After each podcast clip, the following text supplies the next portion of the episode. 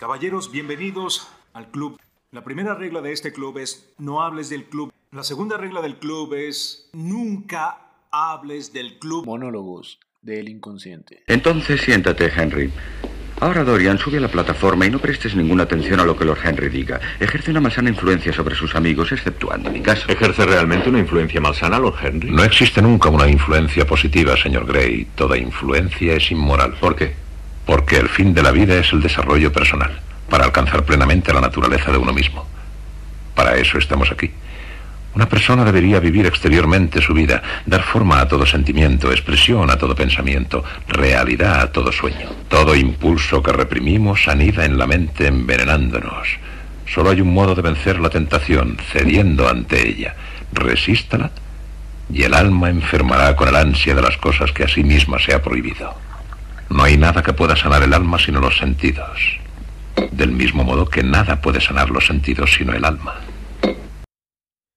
Este proyecto, eh, este podcast con estilo de programa de radio chafa de alguna probable universidad que tal vez nadie escucha o muy poca gente escucha, eh, realmente es un soliloquio y quiero empezar este capítulo diciendo esto, ya que a pesar de que no creo tener un gran alcance con muchísima audiencia, lo que quiero lograr con este episodio y los diferentes temas que toco aquí eh, es que en algún momento llegue alguna persona por azares del destino que la aplicación le sugiera mi podcast por X o Y razón que alguna persona se los haya recomendado, no sé, sea cual sea la forma en que hayan llegado, eh, se queden a escucharlo, escuchen algún capítulo, tal vez les interese el tema, eh, les interese lo que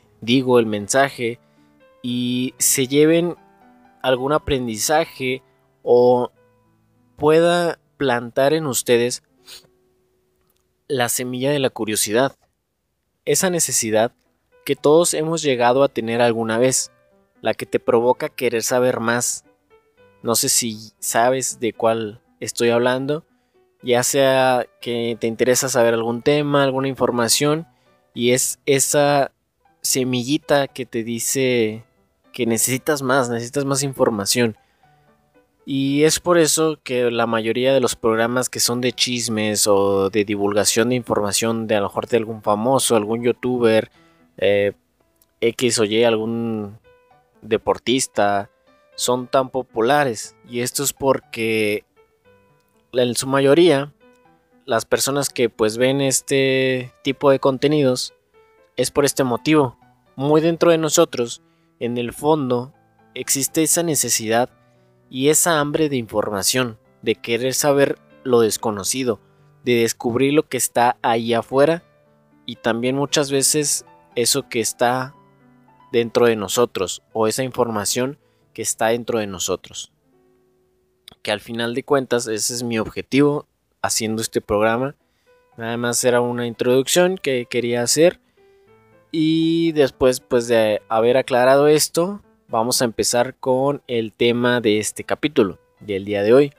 Hoy voy a hablar de un tema del que quiero que vean con otra perspectiva, con otros ojos desde otro ángulo.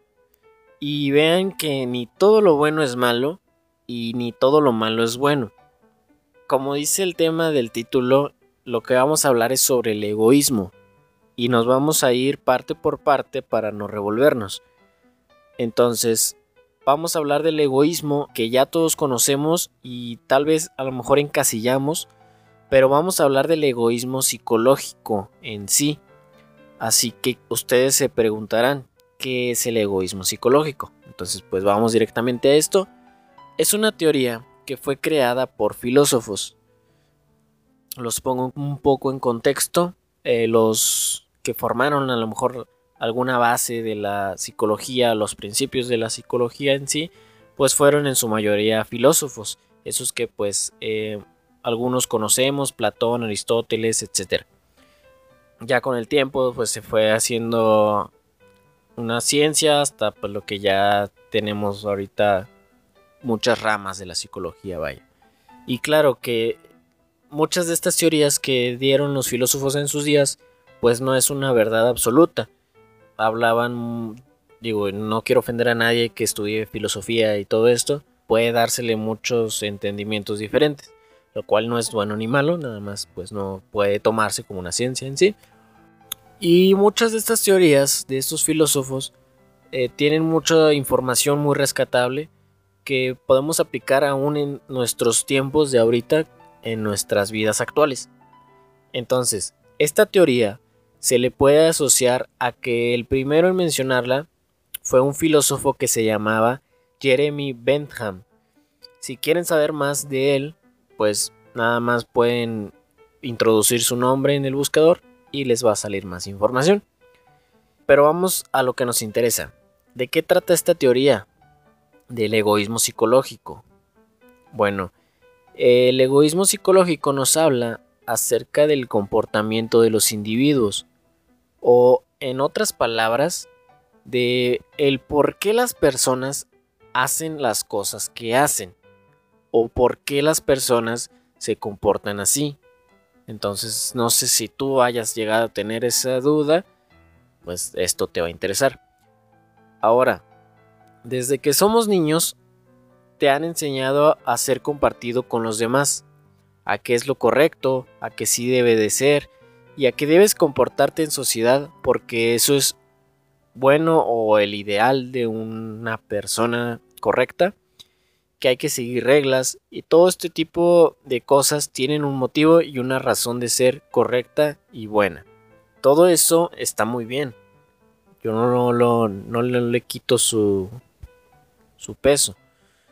Pero nadie te enseña, o algunas veces ya cuando te quieren enseñar, tal vez ya sea muy tarde, que para conocer sobre tus sentimientos y que muchas veces no puedes aplicar siempre las mismas reglas en la vida diaria y en la sociedad, con nuestros comportamientos que tenemos como humanos, porque en su mayoría nosotros los humanos no tenemos un manual de instrucciones y porque muchas veces nuestros papás, nuestros tutores, maestros, las personas que nos rodean en nuestra infancia, tampoco tenían idea de por qué a ellos tampoco nadie les había enseñado acerca de estos temas.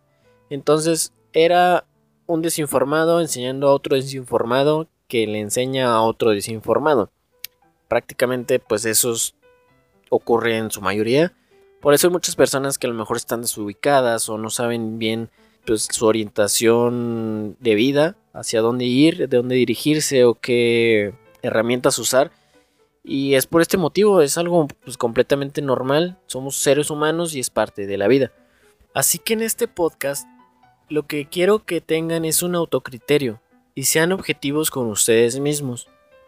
Y si no saben hacerlo, aquí van a empezar a comprenderlo porque para actualizarnos con información nueva y que nos va a hacer bien muchas veces es muy necesario el desaprender.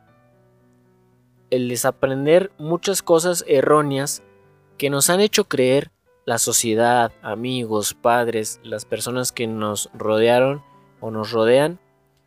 Y así de esta forma vamos a poder crecer con información nueva e información que es útil para nuestra vida actual o nuestras situaciones que tengamos actualmente. Lo que más podemos destacar del egoísmo psicológico es el hedonismo psicológico.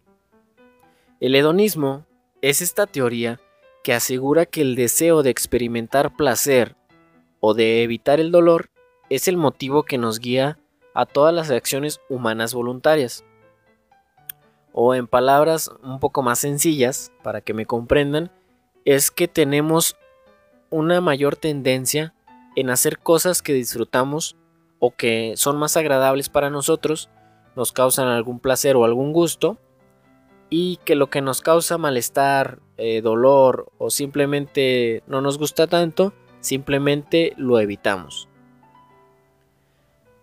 Algunos de los autores, dentro de sus teorías, nos ponen la posibilidad de la búsqueda del placer, no solamente vinculada con lo relacionado con el cuerpo, sino también con aspectos racionales de la mente o espirituales, como por ejemplo aceptar un dolor que nos dé un mayor placer o rechazar un placer que nos dé un mayor dolor.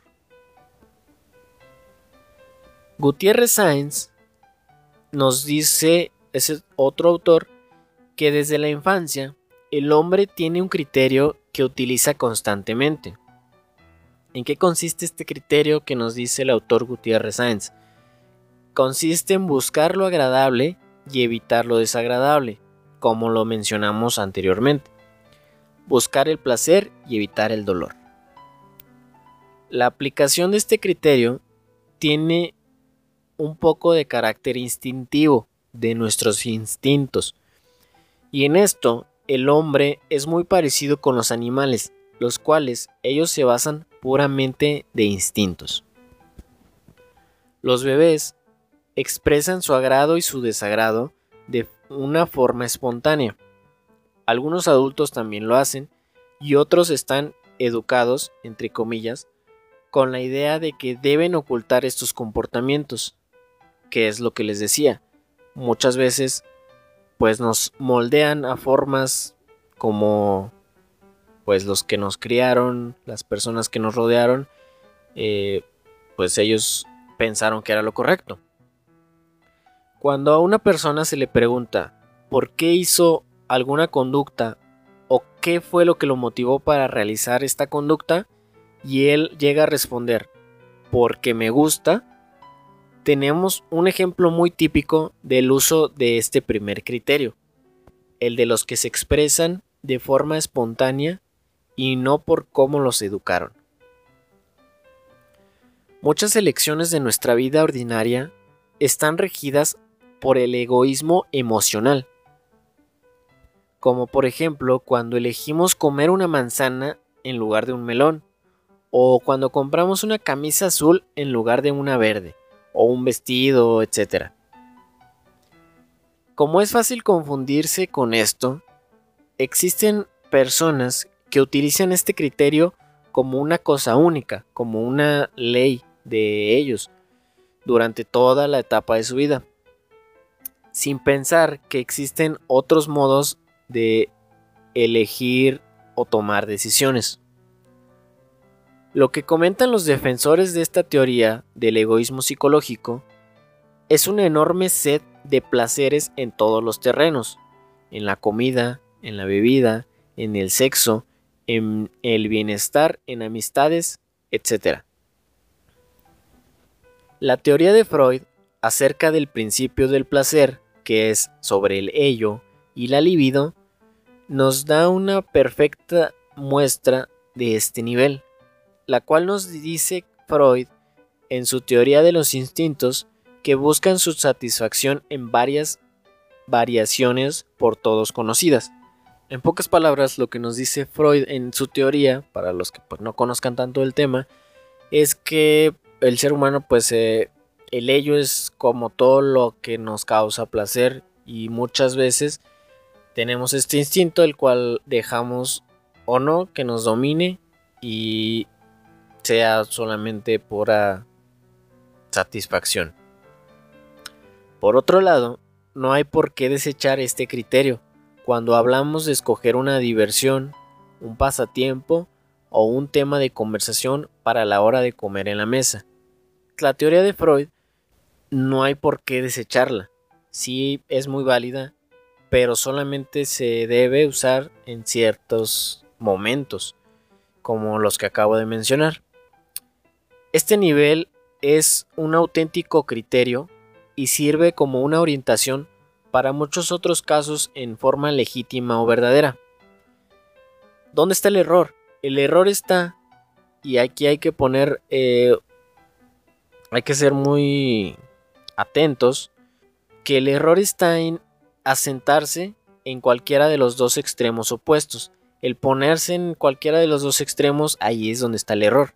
Uno de los extremos sería usar este nivel o esta teoría en cualquier situación, o sea, siempre. que se nos presente en la vida.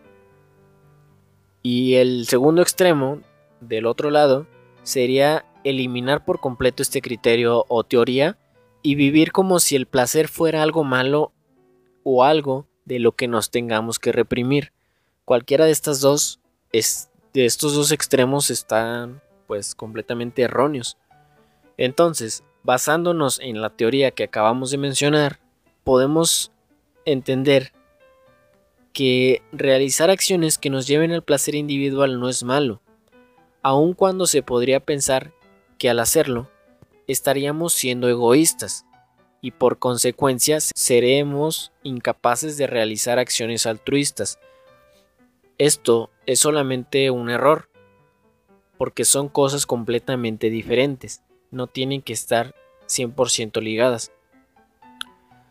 Procura buscar placeres para ti, para uno mismo. Eso es completamente válido y bueno, pero siempre y cuando, ojo aquí, no se, no se dedique toda la vida para conseguir esto, que sea tu único fin, ahí es donde está el error. Y que hacer el bien de forma sincera con los demás siempre se va a poder hacer a la par con esta teoría.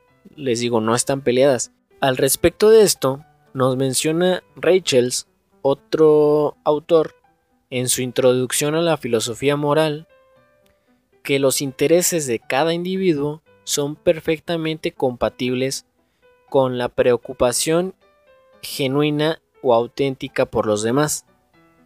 No se contrapone desear la felicidad de uno mismo y también la felicidad de los demás. Si bien es cierto que hay gente que se mueve por propio interés, también es cierto que no todos somos así.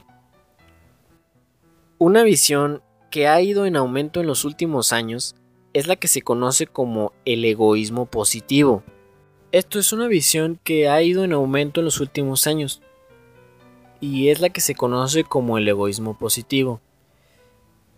Nos habla sobre la necesidad y posibilidad de poder vivir con, aprecio hacia los demás, pero sin permitirles que nos controlen. Para el conferencista, escritor y orientador de la conducta, Reni Jagoseski, el egoísmo positivo nos va a permitir participar de diversos contextos de vinculación social, de relación social, ya sea en pareja, familia, empresas, eh, trabajo, sociedad, cualquiera de estas relaciones que todo ser humano tiene, nos van a ayudar. Esto sin perder nuestra identidad, sin ser despersonalizados y sin ceder a la alineación cultural que se deriva de la presión social de inclusión y de la necesidad personal de aceptación y aprobación. En este sentido, lo relaciona mucho con la autoestima, al verlo como una manifestación sana de valoración con nosotros y un respeto por nuestras necesidades, valores y objetivos e inclinaciones que tenemos como seres humanos. Recordemos siempre que todo tiene que tener un perfecto balance para que las cosas tengan un orden correcto y podamos fluir con nuestra mente y cuerpo. Y que muchas veces es necesario que para poder crecer como personas tengamos que desaprender y desprendernos de ideas con las cuales han hecho que nos casemos con este tipo de, ideas o que crezcamos con este tipo de ideas durante mucho tiempo y soltarlas para que podamos adquirir nuevos conocimientos que nos van a hacer mejores personas cada día. Prácticamente esto es un poco del egoísmo psicológico para que puedan entenderlo, puedan analizarlo y digo, si están más interesados pueden eh, buscar información acerca del tema, etcétera dije varios autores y aplíquenlo, aplíquenlo en su vida y van a ver que muchas cosas las van a entender bien, van a ver su vida con otros ojos, otra perspectiva, sean autocríticos, ¿qué es esto? Que sean críticos con ustedes mismos. Obviamente pues siendo objetivos y todos tenemos virtudes, todos tenemos defectos. El problema es que no todos los resolvemos igual. O no de la forma correcta. Entonces, ojalá a alguien le sirva este podcast, este tema, estos capítulos. Y yo como quiera, pues los voy a seguir haciendo. Acabamos de escuchar Monólogos del Inconsciente. Síguenos en Spotify, Google Podcast, en Instagram como arroba monólogos del inconsciente. Monólogos del inconsciente. Gracias por escuchar.